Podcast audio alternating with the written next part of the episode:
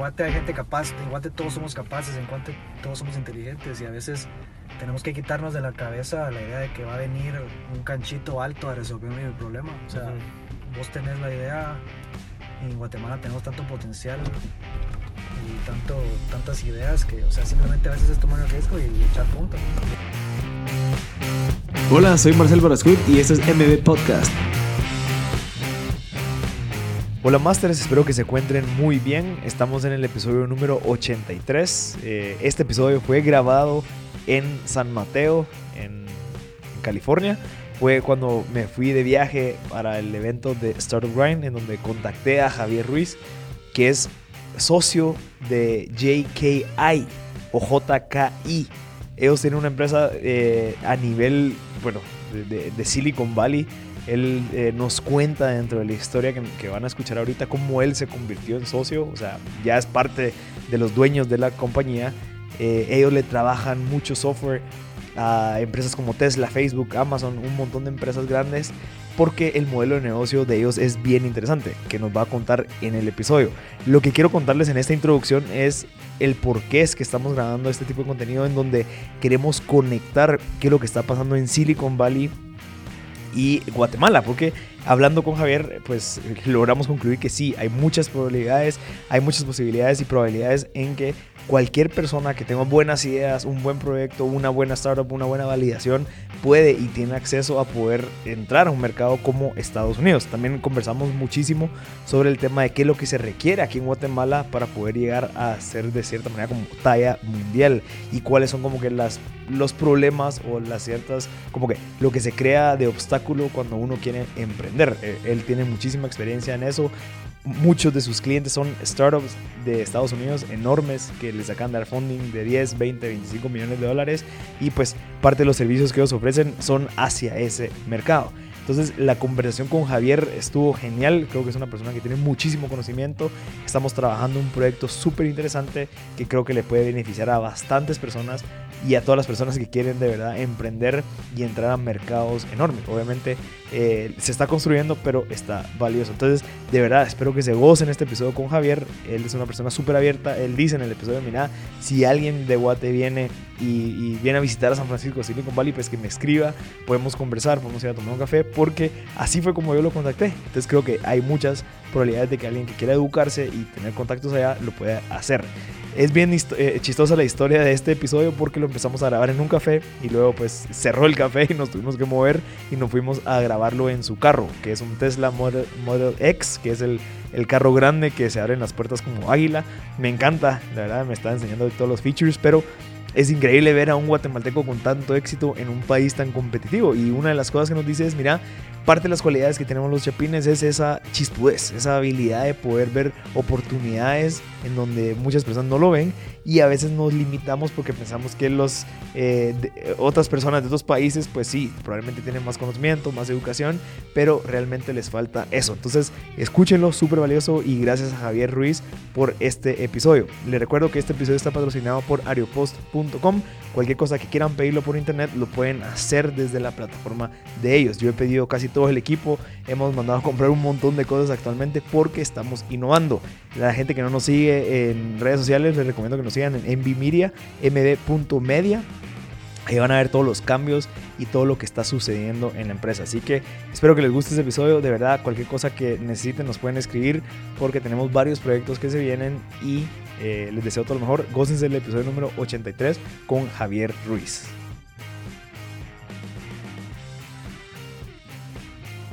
Bueno, Masters, aquí estamos en otro episodio más de M Podcast. Estamos en San Mateo, California. El día de hoy tengo a Javier Ruiz, que nos juntamos, bueno, nos conectamos por LinkedIn, platicamos. Eh, quería entender un poquito el impacto que está teniendo Javier, bueno, aquí en Silicon Valley y también pues clientes internacionales. Ya nos vas a contar las empresas con las que estás trabajando, que son re grandes. Pero eh, nos juntamos el día de hoy, que es, si no estoy mal, hoy es sábado sábado. Eh, ya mañana me regreso a Guate, pero quería juntarme con vos a ver qué es lo que está haciendo un chapín aquí en San Francisco, o en San Mateo, o en California. Entonces, Javier, de primero todo, ¿cómo estás? Y, me encantaría que nos contaras cómo paraste aquí. Sí, o sea, un gustazo, gustazo. Gracias por, por hacer el tiempo de venir para acá, para San Mateo. Y sí, o sea, nos conectamos, de hecho, por tu podcast, ¿no? Yo, yo te escuché que escuché un podcast que pusiste en LinkedIn, luego yo te conecté con vos y luego vos me presentaste a otra gente, o sea, fue súper, como le llama la gente, orgánico. Eh, a ver, yo, yo me gradué de Guate de- del colegio en el 2003 y luego de ahí me salió una beca para estudiar ingeniería en Arkansas. Es una beca de, de la Fundación Walton y Del, de, Walmart. Entonces me vine a los estados para estudiar ingeniería eléctrica eh, y computer science y, ahí, do- ahí conocí a mi esposa eh, y después uno de los requerimientos de la beca era regresarse a Latinoamérica por cuatro años. Entonces una vez terminé la, la carrera eh, yo quería hacer una maestría y entonces estuve buscando universidades en Latinoamérica y yo siempre tenía los ojos en el TEC de Monterrey. Entonces yo apliqué para el TEC y me salió una beca de, de docencia. Entonces básicamente la beca cubría todo y yo tenía que enseñar laboratorios Mm. a los chavos de ingeniería mecatrónica. Y oh, fue una super experiencia. Nos mudamos con mi esposa a Monterrey, todavía éramos novios, a Monterrey en el 2009 y, y ya fue uno de esos saltos de lo que hablábamos antes. Leap of esos- faith. Sí, leap of faith, o sea, yo tenía la beca completa, mi esposa tenía solo media beca y no teníamos pisto y nos fuimos y ahí estando allá conseguimos la otra media beca de ella, pero fue una super experiencia, o sea, el, el TEC es una super universidad, hay gente súper inteligente, gente la más inteligente que he conocido en mi vida del TEC y lo chistoso es que yo tuve que, tenía que enseñar un laboratorio en el TEC y la tecnología que usaban en ese laboratorio, que a mí me tocó aprender un fin de semana antes, Ajá. es la que ahora uso aquí en mis proyectos. Entonces es lo que te decía de como que conectar los puntos solo hacia atrás, puedes Ajá. verlo. Eh, y ya luego me gradué de la maestría, eh, trabajé seis meses en el TEC como investigador, teníamos un proyecto de unos amortiguadores para carros inteligentes que está, estaba bien interesante. Y luego me salió la oportunidad de trabajar en Siemens, eh, acababan de mudar una planta y un centro de investigación a, a Monterrey. Y trabajé ahí por un par de años y eso fueron los cuatro años que la beca me requería para estar en Latinoamérica. Y después de eso pusimos los ojos en San Francisco. Eh, la ofi- mi- donde trabajaba mi esposa tenía una oficina en San Francisco. Yo apliqué a un trabajo a donde estoy ahorita y aquí estamos. Y Ya ahorita siete ya, años sos acá. partner, ¿va? Soy socio, sí, soy Ajá. partner aquí en, en JKI desde hace ya casi tres años. ¿Y qué es JKI? JKI somos una firma eh, de ingeniería y lo que hacemos es software para automatización y control de sistemas. Entonces, eh, desde RD, manufactura, eh, trabajamos con startups y compañías grandes como, como Google, Facebook, Tesla. les hacemos diferentes tipos de software para automatización y con, creo que nuestro sweet spot está como que con startups. Hay startups que tienen como que cierta tecnología que alguien hizo el software más o menos, salió, consiguieron funding, pero ahora necesitan llevarlo de ahí, distribuirlo a clientes, que se vea bien, Sí. que sea escalable, y ahí es donde entramos nosotros. Ah, interesante. O sea, ellos Sí. te entregan más de, de cierta manera como un MVP. Te dicen, mira, Javier, esto fue lo que logramos, Exacto. tuvimos este impacto, hay inversionistas interesados, pero queremos volver un producto final. Exacto. Y usualmente, o sea, usualmente super mal código no fue hecho por alguien, solo por el área que nosotros trabajamos, que es como biotecnología, manufactura de semiconductores, automotriz y, y energía. Usualmente el código y el software lo hace alguien que no es un ingeniero en software. Entonces, el gran mérito es cómo llegaron a estar donde están sin un, sin un experto en software. Entonces, nosotros venimos ahí, agarramos su software, a veces lo escribimos desde cero, a veces tomamos partes y los llevamos de ahí a que tenga un, un buen diseño de la interfase de usuario, que sea escalable, etc. O sea, vos lo que tenés es un es como un outsourcing de desarrollo. O sea, yo llego contigo y te digo, mira, tengo esto, ah, mejorámelo, tenés a los mejores ingenieros para subirlo como de calidad. Algo así, algo así. Y no sé si me gusta la palabra outsourcing, pero es, es más o menos eso. Digamos, los startups usualmente no tienen la plata para contratar Sí, digamos, no solo la plata, sino el tiempo y lo que requiere contratar ingenieros, sobre todo aquí en, en San Francisco. Entonces viene con nosotros y nosotros le decimos, ok, nosotros podemos ser, la, la frase que yo uso es, nosotros somos dos veces más caro, pero, pero les damos tres veces el valor. ya. Entonces, usualmente los startups eso les encanta porque nosotros, digamos, en seis meses les tenemos listo un producto que si vos fueras a contratar a un ingeniero, Ajá. te tomaría años. Sí, sí porque lo te- uno, tenés que, bueno, ya entra la otra parte de, de co- de compartirle la visión y todo eso porque lo tenés que contratar. Sí, sí, O sea, exacto. tiene que ser alguien de tu equipo, pero si, si de cierta manera te pagan, le pagan a ustedes, es como, mira, esto queremos hacer, ustedes ya solo lo hacen, te traen el producto final, hay, hay garantía, estoy seguro, pues, que si no funciona... Hay ciertas garantías y simplemente, o sea, la garantía y como yo se lo vendo a la, a la gente, es, vos- ellos están trabajando con una compañía que es a la que eso se dedica. Ajá, No es como que nosotros estamos inventando algo. Interesante. Sí. Mira, y el tema de partnerships, o sea, vos estuviste trabajando con ellos. O sea, o sea, empezaste, empezaste trabajando en JKI. Yo empecé en JKI como ingeniero de, se llama ingeniero de proyecto, básicamente Ajá. software developer. Y mi especialidad era en sistemas de control, entonces fue bien interesante cuando yo empecé porque yo era como que el experto en cierta área y luego así estuve por, a ver, cuatro años y luego lo que yo te comentaba, que yo, o sea, por ser una empresa pequeña, yo tenía como que ciertas ideas de cosas con las que podía mejorar el negocio. Entonces, yo siempre tenía esto en la cabeza, pero no me había atrevido a hacer algo. Entonces, de repente dije, bueno, voy a poner una presentación, se la voy a presentar a los partners y les voy a decir, estas son las ideas que yo tengo, estas son las cosas que tenemos que cambiar, esto es cómo podemos generar más, más plata. Y así estuvimos meses, yo les presentaba, nos juntábamos una vez a la semana. Yo les hacía una presentación, yo pasaba, pasaba mi fin de semana haciendo la presentación. y luego, casualmente, después de unos meses, uno de los partners se fue y él me propuso a mí para, para tomar su lugar. Ok. Y eso fue en 2017. Bueno, pero también, va, está el tema de la presentación, pero también vos qué pensás de todo lo que va detrás, o sea, como que el work ethic, o sea, yo no sé cómo, qué cualidades crees que, que uno debería tener para estar en una empresa tan reconocida como la que vos estás ahorita, como partner, o sea, llevando solo tres años de trabajar. O sea, yo creo que es como que, obviamente, la razón por la que yo entré ahí fue por la capacidad técnica.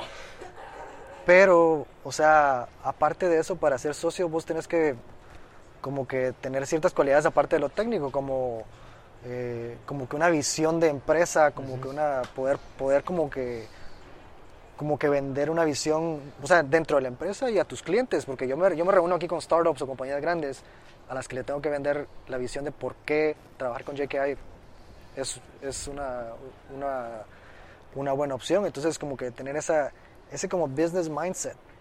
Y, o sea, no todo el mundo lo tiene. Exacto. Y no todo el mundo lo tiene y no todo el mundo le gusta. Ajá. Pero yo, o sea, yo desde, desde chiquito a mí me, encan- me, me encanta vender, ver cómo, qué te puedo vender y cómo te lo puedo vender para que vos estés feliz y para que yo tenga más plata. Y fíjate que yo estoy ahorita leyendo un libro que se llama Outliers, no sé si lo has leído. No, no, no. Si no estoy mal, es de- bueno, creo que es Glad- eh, Malcolm Gladwell, creo yo, el, el autor, no, o no sé si es el otro, pero explica de que los judíos tuvieron tanto éxito cuando vinieron a Estados Unidos por el hecho de que ellos trabajaban en temas de telas. Entonces ellos, eh, y hace la comparación de judíos y mexicanos. Mm. Cuando vinieron, vinieron los inmigrantes mexicanos a trabajar en los campos de California, eh, porque ellos no tuvieron el mismo éxito que los judíos. Ajá. Y uno de los puntos es de que explica que los mexicanos nunca tuvieron el te- nunca nunca vieron el como que el, el- lo global, nunca entendieron a dónde se iba todo lo que ellos producían, no, no- solo llegaban y trabajaban y pasaron así 30 años trabajando, trabajando, trabajando, y si no estoy mal también los italianos, pero los judíos trabajaban en empresas que conllevaba ver todo el proceso. Digamos, ellos, los judíos se metieron mucho en el tema de ropa, de desarrollo de ropa y venta de ropa, pero parte del trabajo de ellos era el que miraban el proceso completo, bueno, de lo recibo, lo produzco, lo vendo, te lo mercadeo. Exacto. Entonces la mentalidad de los judíos y la comparación con la gente mexicana, los italianos, era que ellos entendieron el, el, el mundo del negocio. Ya antes no se quedaron como solo unos, o sea, una persona, como una parte del proceso, sino que entendieron todo y se les ocurría ideas. Decían, no, yo puedo poner lo mío. Sí, no, interesante. Y yo creo que eso tiene, o sea, eso tiene mucha razón. Y la vez pasada que vos y yo platicamos, eh, yo te decía que el tener, el traer, sobre todo aquí a San Francisco, el traer como que experiencia de otros lados. O sea, no hay muchos guatemaltecos. Yo, yo casi no me topo con guatemaltecos en las empresas donde voy, en, en puestos altos. Y a veces como que tener una visión diferente a la gente de Estados Unidos o gente de Europa, que es la que usualmente, o, o India o China, que usualmente te pasa aquí, el simplemente tener una visión diferente que por el hecho de haber crecido en Guatemala y ver otras cosas, eh, y como, o sea, como que a veces, a veces, yo digo, a veces la mara no es viva, Ajá. como que a veces uno es chispudo en Guate y traer esa, esa mentalidad al, al mundo de empresarial es importante. Obviamente, vos te moves bajo, bajo un marco legal y bajo ética y todo, pero hay cosas que uno puede hacer diferente y a veces la mano no la aprecia hasta que ve el valor que vos Sí. puedes generar. Y eso fue, eso fue lo que te, si no estoy mal, de eso surge la, la- una pregunta que te hice cuando hablamos por, por, por Skype, de que, de que crees que un guatemalteco podría venirse, digamos una persona con conocimientos básicos universitarios, se podría ir a San Francisco, podría venir a San Mateo a buscar oportunidades, porque me dijiste que para poder sobrevivir aquí necesitas 4 mil, 5 mil dólares mínimo para poderte pagar una casa, para poderte pagar tu comida, pero ¿crees que se tiene el potencial con conocimientos básicos universitarios para venir aquí a probar? O sea, yo creo que sí, y obviamente el, pr- el proceso de visas es difícil y toma tiempo, pero, o sea, yo creo que sí. O sea, mira, o sea, yo no tengo nada, yo no tengo nada especial y, y- y aquí estoy. Entonces, o sea, alguien que esté dispuesto a trabajar duro, a desvelarse y a, A pesar que no tenga conocimientos técnicos, porque vos tenés conocimientos técnicos súper dem- demandados aquí. O sea, que es como que venís y sos ingeniero en sistemas, ingeniero en computación. O sea, probablemente eso es mucho más atractivo a alguien que se graduó de mercadeo. O sea, yo, yo creo que sí. Y, y vos, vos te das cuenta aquí, en, sobre todo en Silicon Valley, que cierto que la gente quiere, quiere ingenieros, pero el hecho de el, el ecosistema que hay aquí genera em- empleos y oportunidades en un montón de áreas. O sea, eh, Siempre necesitas un vendedor. siempre necesitas alguien que sepa en marketing, que sea un experto en marketing, que sea un experto en ventas. Entonces, yo creo que sí hay oportunidades. Y lo que te decía hace un ratito, que a veces lo que requiere es tomar riesgos. Y, y mientras más alto el riesgo, usualmente la probabilidad es más alta de, de como que una, una recompensa. ¿no? Sí. Entonces, o sea, si, si vos estás, si vos tenés la oportunidad de tomar un riesgo, hay que tomarlo, sobre todo cuando sos joven y tenés energía. ¿no? Ujú. Mira, y entrando un poquito más, yo sé que hay frío, ¿ah? y, eh, ahorita, eh, entrando un poquito más a JKI, digamos, la propuesta de valor está clara. Ujú, Que es, mira, nosotros te proveemos con los mejores ingenieros para desarrollarte tu producto. ujú. Es- ha, ha surgido competencia, ha surgido alguien que está haciendo lo mismo, digamos, en un mercado tan competitivo. Y, y qué hicieron cuando surgió esa competencia? Decir, bueno, este brother está- tiene también ingenieros top level y que me están garantizando tiempos, me están garantizando calidad. ¿Cómo competimos o cómo nos separamos? ¿Cómo nos preparamos? O sea, si- siempre hay competencia y, y lo que te decía yo de que somos dos veces más caros, pero proveemos tres veces el valor, es porque siempre hay alguien que te cobra menos que lo que Sí, nosotros siempre, te cobramos. siempre. Y entonces ahí va el punto de lo que yo te decía de este libro que se llama Implementing Value Pricing, que es vos tenés que venderle a la gente el valor de lo que vos les estás dando. Y usualmente lo que nos pasa a nosotros es que, sobre todo startups que están tratando de cortar costos, se van con la opción barata. Al año, a los dos, a los dos años llegan con nosotros porque Y el, les falló, sale caro. exacto, les falló algo o no sé, ya no, ya no pudieron hacer su, su siguiente ronda de inversión y entonces ahí es donde entramos nosotros. Y usualmente, o sea, nuestro, nuestro mayor eh, proveedor de, de nuevos, de nuevos leads es simplemente el marketing que tenemos de, de Las buenas buenas empresas con las que trabajamos. Ujú. Entonces, tenemos case stories en el website y ahí vos puedes ver ah, que ellos trabajaron con un montón de startups en una posición similar a donde estamos y ahora estas startups son exitosas. Mm, interesante. Sí. Mira, y el, y el tema de, de precios, o sea, eh, definitivamente es para mercado de Silicon Valley. O sea, no es como que alguien en, en, en Centroamérica te puede decir, mira, ayúdame a desarrollar este software que tengo, no sé, como, cómo, cómo manejan eso, cómo lo ves de oportunidad para la gente que, que, que creo que era lo que conversábamos hace como un mes, que es Ajá. cómo podemos aprovechar ese conocimiento que ustedes tienen, ese contacto que tengo con vos, para darle esa- ese apoyo y soporte a las empresas locales o de Centroamérica, de Latinoamérica, para tener esa calidad de ingenieros para desarrollarte tu, tu, tu software o tus aplicaciones o tu... Sí, o sea, yo, yo creo que en cuanto a contratar una hora de nuestros ingenieros, eh, o sea, es un precio alto y está como que enfocado en lo que puede pagar la gente aquí en, Silicon Valley. Pero desde que yo entré para a ser socio hemos estado haciendo diferentes maneras de, de- de trabajar, sobre todo con startups. Entonces, hay maneras, lo que te decía la vez pasada, de hacer como que contratos de equity for services. Ya. Entonces, sobre todo si es un startup, puede haber una manera. Eh, ¿Y qué, qué, qué requisitos o qué cosas tiene que cumplir esa startup para que ustedes lo vean como decir, bueno, vamos a invertir 100 horas Ujú. valoradas en 15 mil dólares, 20 mil dólares, para que esa, esta- esta startup sí salga adelante? ¿Qué, qué crees que debería de cumplir? O sea, creo que sobre todo cuando es una compañía súper súper joven, nosotros estamos viendo como que la tecnología, como que haya, haya como que una tecnología innovadora que como que tiene futuro. Entonces, que están como que enfocados en resolver un problema que se ve interesante y nosotros con nuestro conocimiento técnico podemos decir, ah, ok, ese problema se ve como que algo interesante que, Ujú. que vale la pena invertirle tiempo. Ujú. Y, o sea, creo que eso es lo principal, sobre todo cuando estás, cuando sos una, una compañía joven. Y obviamente nosotros queremos trabajar con gente que sea buenas personas. O sea, yo, yo personalmente he puesto mi voto de desconfianza a varios startups simplemente por el CEO ¿En y por cosas que hizo el CEO. Porque yo no quiero, yo no quiero que mi nombre esté ligado a un cuate que está haciendo marufias, no sé. Ujú. Entonces, o sea, para mí es importante la, las personas. Ok. Y, y seguramente tenés un CEO, un CTO, que simplemente sean trabajadores, que sean buenas personas. Y, y digamos, pongámoslo en- en- en- en contexto con, un, con una aplicación, un software que tenga un, tiene un mercado de, de 10 millones de dólares, que es Ujú. algo bien pequeño a comparación de un mercado aquí de 2 billones de dólares. ¿El formato de Equity for the Service funcionaría con ese tipo de proyectos o lo ves más como mejor busquen inversión, pagan esas horas? Eh, ¿cómo, ¿Cómo funcionaría? Yo, o sea, yo creo que sí funcionaría, especialmente empezando, en donde obviamente si, si, si vos estás proponiéndome una idea y tu startup es súper joven, probablemente nosotros vamos a requerir un porcentaje alto de ser dueños de un porcentaje alto de tu empresa. O sea, yo creo que es, es- se puede hacer. O sea, y obviamente JKI nosotros no, nosotros no estamos buscando las compañías como que los unicorns porque hay VCs y angel investors con muchísima más plata que nosotros que están enfocados en eso. Nosotros Ya. estamos enfocados en compañías más pequeñas y tal vez trabajar con muchas más compañías. Ya. Y lo interesante es que nosotros tenemos acceso a la tecnología, nosotros lo estamos desarrollando la tecnología.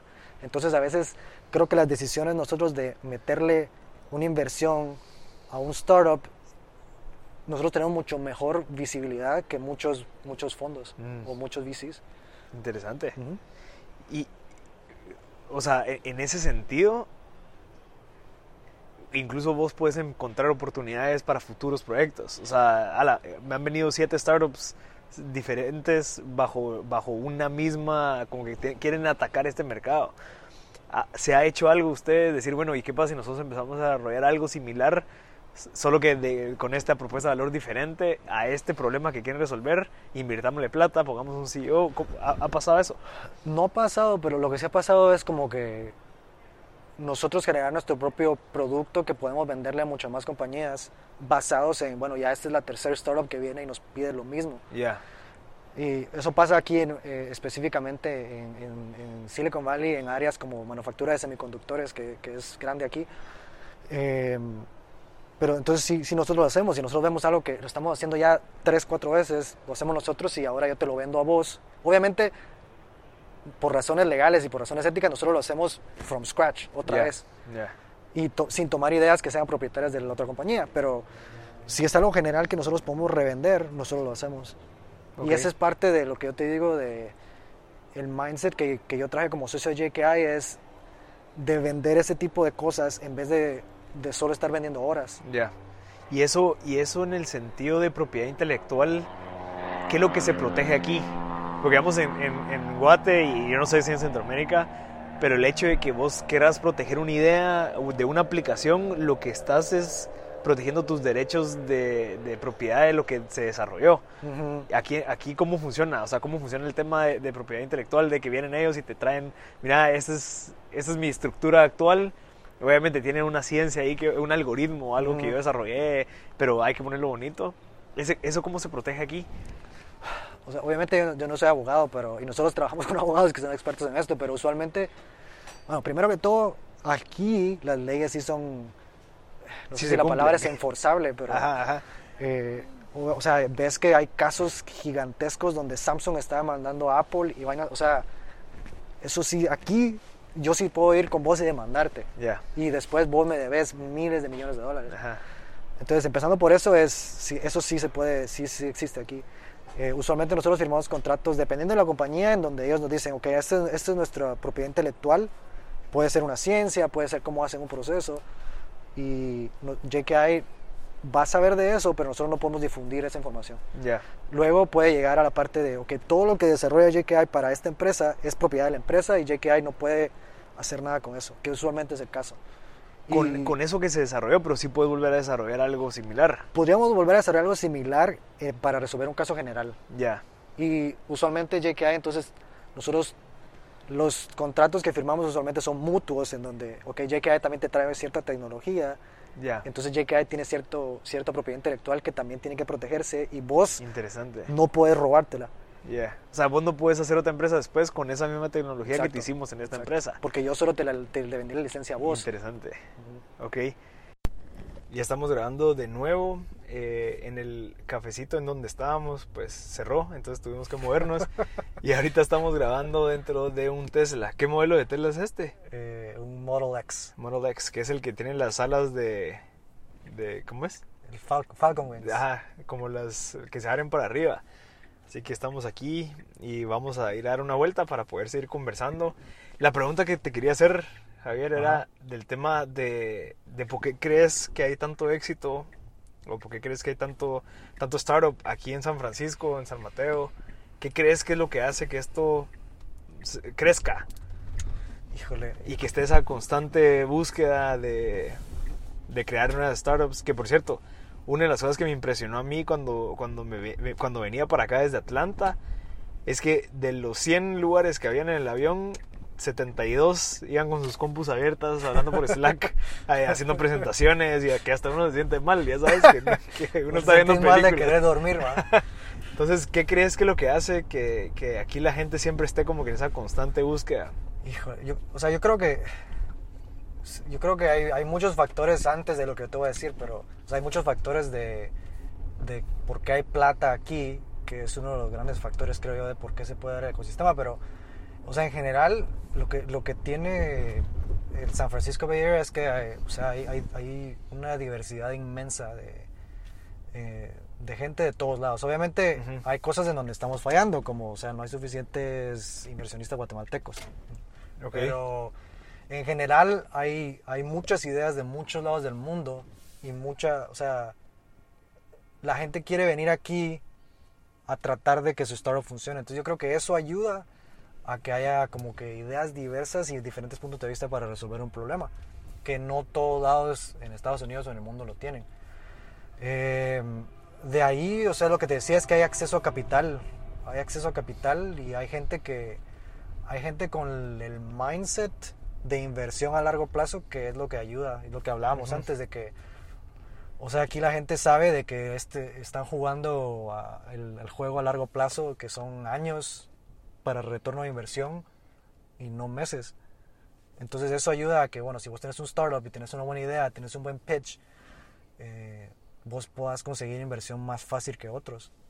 Y teniendo en cuenta de que, o sea, no sé cuánto sale la estadística, pero la mayoría de startups fallan y aún así siguen dando plata y siguen saliendo fondos que dan plata, simplemente porque eso fomenta innovación. Y no es como que salen fondos porque hay un montón de startups que están buscando, sino que y hay un montón de fondos que están buscando un montón de startups.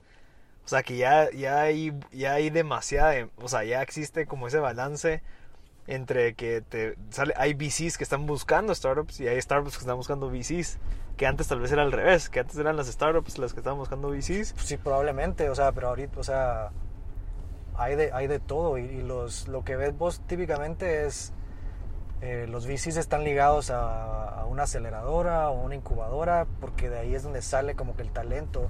Yo, yo lo veo y lo hagan algo como, digamos, si vos, si vos ves la liga española en eh, de fútbol, o sea, la Mara invierte desde abajo, desde que son Sí. patojos y luego van subiendo y suben a la siguiente liga. Así es aquí, vos empezás con una idea y así vas subiendo. Y, o sea, al final, concluyendo, es que aquí existe casi todo lo que se requiere. O sea, el contexto es perfecto para la... Y es que, o sea, yo creo que nadie te puede decir qué, qué es eso. Sin embargo, aquí está. Y hay tantos componentes y la gente está, cada rato escuchas de que mudate a esta ciudad en no sé dónde, que es el nuevo Silicon Valley. Pero nadie ha logrado hacer el Silicon Valley en otro lado. Si fuera fácil y si fuera solo ciertos ingredientes y mezclarlos, todo el mundo sería Silicon Valley.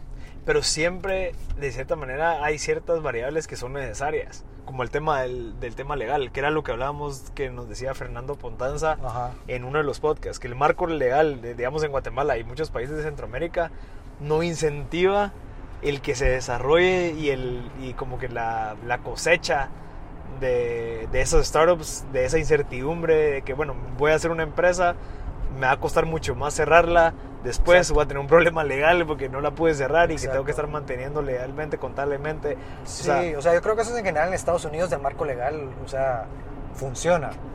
Y aparte de eso, aquí tenés como que gente que ha ha jugado este juego por años y ya hay instrumentos legales como, o sea, como si yo quiero invertir en un startup, como que yo no tengo que hacerlo, pensar cómo lo voy a hacer, ya están los instrumentos, yo, yo te digo, ah, ok, yo voy a hacer una, un convertible note, eh, yo voy a invertir eh, y me vas a dar opciones, o sea, eso ya está, entonces como que si yo soy un inversionista, yo no tengo que pensarla desde cero. Ya. Porque creo que eso es lo que de cierta manera se tiene que ir armando y es lo que está, se está como, como que el, el paso número uno en un país que quiere incentivar todo este tema de emprendimiento y de nuevas startups tecnológicas específicamente es, bueno, ¿cómo se las podemos hacer más fácil? ¿Cómo podemos hacer para que estas personas de verdad puedan cumplir los contratos? ¿Cómo, pueden, ¿Cómo podemos hacer para que estas personas puedan estar abriendo y cerrando empresas? Eh, que las cuentas de banco sean mucho más fáciles, formas de pago, o sea, como que facilitar ese, esa infraestructura porque eso le puede ahorrar tiempo y ese tiempo es lo que lastima a veces a los emprendedores. Sí, sí, yo creo que sí, tiene sentido. ¿Qué es lo que te decía? De que, que sería mucho más fácil que supieras de que en tres meses vas a poder ver si puedes validar o no un negocio a que te tardes un año a ver si va a funcionar o no, porque no sabes si la, la ley te lo va a permitir. O sea, existe demasiada incertidumbre que si le sumas el tiempo y si lo haces más largo, pues va a ser bien difícil que la gente lo quiera llevar. Sí, y es lo que hablábamos, de que bueno, si, si vos querés contratar gente para tu startup en Guate, o sea, vos tenés que venderles de que hay un potencial de que lo, que ellos ganen en unos años sea alto, pero, o sea, si, si ellos no pueden ver ejemplos y si ellos no pueden ver como que hay, un, hay como que ese, esa infraestructura debajo para hacerlo, está, o sea, va a estar difícil que vos comenzás a alguien que trabaje por almuerzo, ¿ah? sí, sí. Entonces yo, yo creo que uno de, los, de las cosas que tenemos que hacer y que yo me llevo de este viaje a San Francisco, de platicar con vos, de poder ver este, este ecosistema, es que se requiere de, de alinear, alinear muchas variables. Alinear desde el tema de una buena incubadora que te dé los fundamentos para tener una muy buena idea, esa idea que tenga un mercado potencial atractivo porque si no es atractivo ese potencial, va a ser bien difícil que consigas inversionistas. O sea, puede ser, puede ser que tengas la mejor idea del mundo, pero si el mercado es, es pequeño y sabes de que no va a poder tener mucho crecimiento, va a ser bien difícil de que alguien te quiera dar dinero para que lleves a cabo esa idea. Exacto. Entonces, si, si en dado caso logramos encontrar ese mercado que dice, bueno, probablemente sí es atractivo, vaya con eso ya puedes asegurarte de cierta manera una inversión y en un año, en un año y medio. Y lo, que yo te decía es también que, o sea, yo creo que en, Guate, en Guate no se puede simplemente agarrar lo que funciona aquí y montarlo en Guate. O sea, va a haber cosas que va a haber que pensar en cómo, cómo hacerlas diferentes. Y, y ahí es donde creo que el, el, compartir ideas y conectar la gente, que es lo que vos estás haciendo, o sea, es súper, súper importante. Simplemente gente con diferentes perspectivas, diferentes experiencias, venimos, platicamos y, o sea, vamos a fallar 10 veces, pero tal vez a la 11 cuando funciona. Sí, el, el, hecho de que vos compartas como que qué fue lo que te funcionó, qué fue lo que no te funcionó, qué cosa te hizo cambiar tu mindset, qué cosa te hizo mejorar, le puede acelerar el camino a muchas personas. Sí, yo creo que sí. Y eso, eso creo que eso es lo que se tiene que hacer, o sea, centralizar todo ese conocimiento. Eh, hay muchas personas en, en nuestros países y, y, en Centroamérica también que tienen mucho conocimiento, pero como están trabajando, y como de verdad la gente que está emprendiendo no tiene tiempo para estar, no sé, yendo a participar a miles de concursos y todo eso, pues están encerrados trabajando. Y si encontramos esas personas que vengan, que compartan ese mensaje, eh, que nos digan, mira, esto me está funcionando ahorita, esto no me está funcionando, necesito esto, que incluso esa es la, una de las últimas preguntas que te quería hacer y que me logres concluir con qué crees que qué oportunidades existen estando vos aquí en este contexto, con tanto conocimiento, tanto contacto con startups, que venga alguien de Guatemala, de un país de Centroamérica, de Latinoamérica, a agregar valor y que alguna oportunidad, un espacio que exista, que como nosotros no estamos aquí en el día al día, no lo vemos, pero alguien como vos que estás en el día al día con tanto contacto pueda identificarlo. Sí, eh, o sea, esto es por el área donde yo trabajo, o sea, como que el área donde, donde yo me muevo es bien, bien técnica, pero yo creo, si me preguntas a mí, creo que está difícil de que es mucho más menos probable que digamos si vos desarrollas un app que ese app se vuelva el app que te compre PayPal, ¿no? O sea, eh, creo que la probabilidad es, es sí ha pasado, obviamente, pero es baja. Creo que es baja y es difícil. Entonces, tal vez un área que no se ha explorado tanto en Guate y en otros países de Latinoamérica es como que los resolver los problemas como que técnicos y científicos que compañías grandes en Estados Unidos y Europa están tratando de resolver y, y como que crear una empresa alrededor y eso es lo que platicábamos antes de que sería interesante ver como que cómo, cómo, cómo, platicar con universidades en Guate cómo encontrar investigación que sea interesante, no solo con miras a, bueno, busquemos qué le ponemos a hacer a esta persona para su tesis, sino, o sea, qué problemas están tratando de resolver empresas aquí en el Bay Area como Genentech, como Thermo Fisher, que son de biotecnología. ¿Qué tipos de problemas están resolviendo startups en biotecnología, por ejemplo, aquí en el Bay Area? O sea, se me hace que ahí hay algo que podría ser interesante. Eh,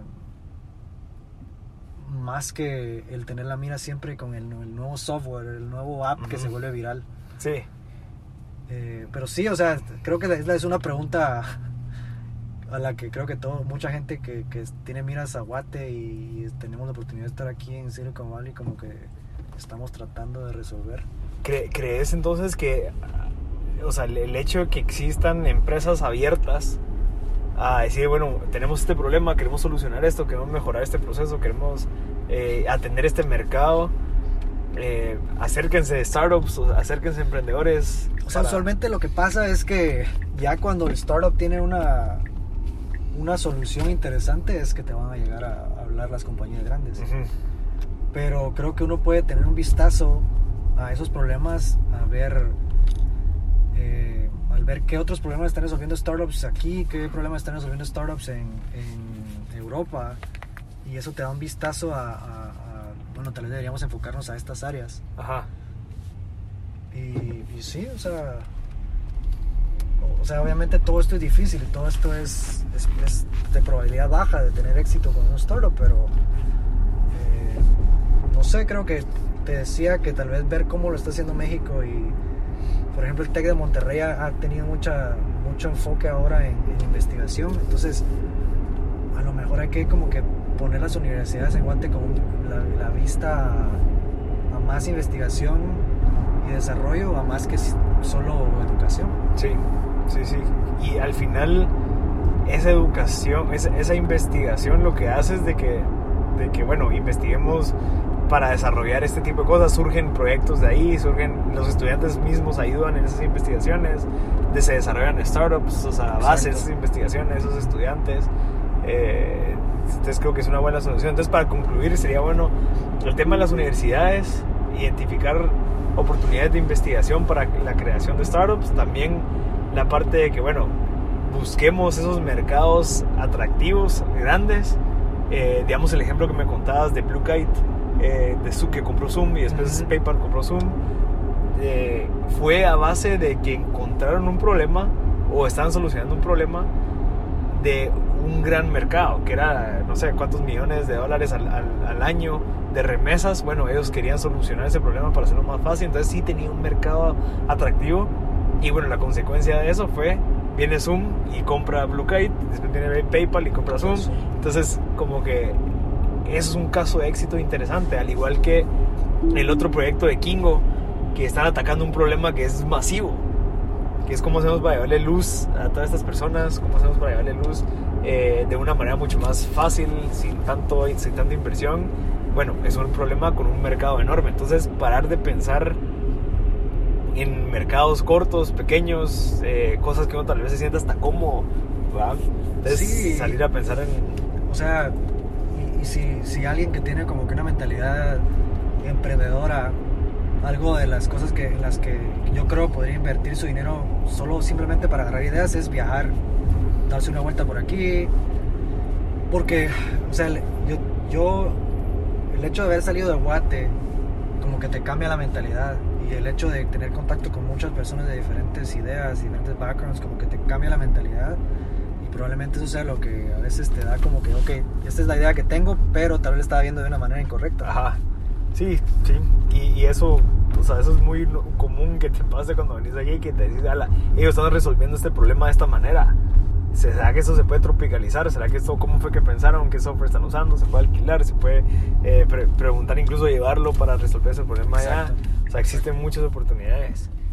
Mira, ¿y qué libro, a pesar del que ya me dijiste, qué, qué crees que podemos recomendar a la gente para que siga pensando en manera como para innovar y ver oportunidades. A ver, o sea, yo creo que en cuanto a, en cuanto a cosas de, de, negocios, ese libro de, de, Implementing Value Pricing, creo que a, mí me cambió mucho la perspectiva de cómo ver, simplemente cómo, cómo vender. Al final de cuentas, ya sea vos tengas un startup o estás vendiendo chicles, vos, vos querés vender algo y convencer a alguien que te lo compre. Entonces, como que te explica cómo vender valor en vez de vender como que un objeto o servicios. Y, o sea, honestamente a mí y a JKI nos cambió como que la forma de, de, pensar. Entonces, en cuanto a negocios, yo creo que ese sería uno de los... Es un súper fácil de leer, súper corto y, ¿Quién es el autor? Se llama Ron Baker. Es un señor que vive aquí cerca, de hecho. Y, o sea, tiene unas ideas súper excelentes. Dice que te digo, habla de de pensar en que lo que genera ganancias es el riesgo. Habla de algo súper interesante, es, habla de que vos querés ser eh, efectivo y no necesariamente eficiente. O sea, vos podés trabajar de 8 a 5 en un escritorio siendo súper eficiente, haciendo cosas que no valen la pena. Ajá. Entonces vos querés ser efectivo haciendo las cosas que valen la pena, aunque trabajes una hora al día. Y, o sea, esa es una manera de pensar diferente porque o sea, en Guate, en todo el mundo, usualmente te quieren de 8 a 5 en un escritorio haciendo cosas que no necesariamente generan valor. Interesante. Sí.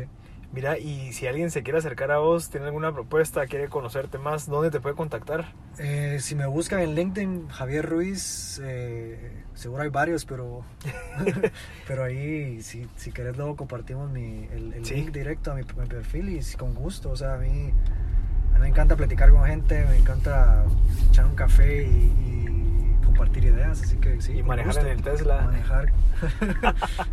no, pero gracias por tu tiempo, Javier, y gracias por recibirme aquí en San Mateo. Claro. A todos los que vengan, creo que vale la pena que le escriban. Yo sé que no tenés mucho tiempo, pues, pero que vengan a conocer eh, eh, San Mateo, se acerquen a, Silicon Valley.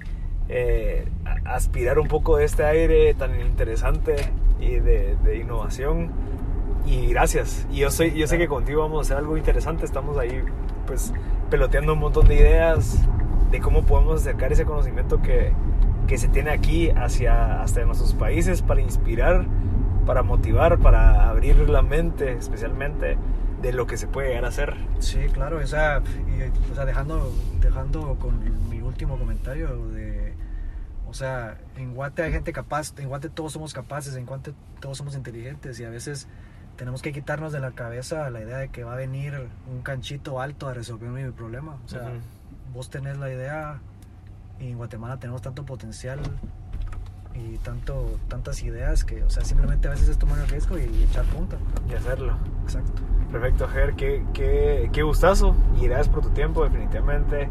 Estoy seguro que esto va a agregar mucho valor, tener tus insights y espero que, que te veamos en Guate compartiendo más valor todavía cuando te tengamos ahí en persona. Claro, ahí vamos a estar. Y así que los que quieran venir a San Mateo, no, se mentira, no, pero escríbanle, estoy seguro que puede ayudarlos con tips. Sí, claro, ideas. que sea un café y platicar ahí de cómo está. Sí. Perfecto, Ger, buenísimo, banda por tu tiempo y te lo agradezco. Claro, un gustazo.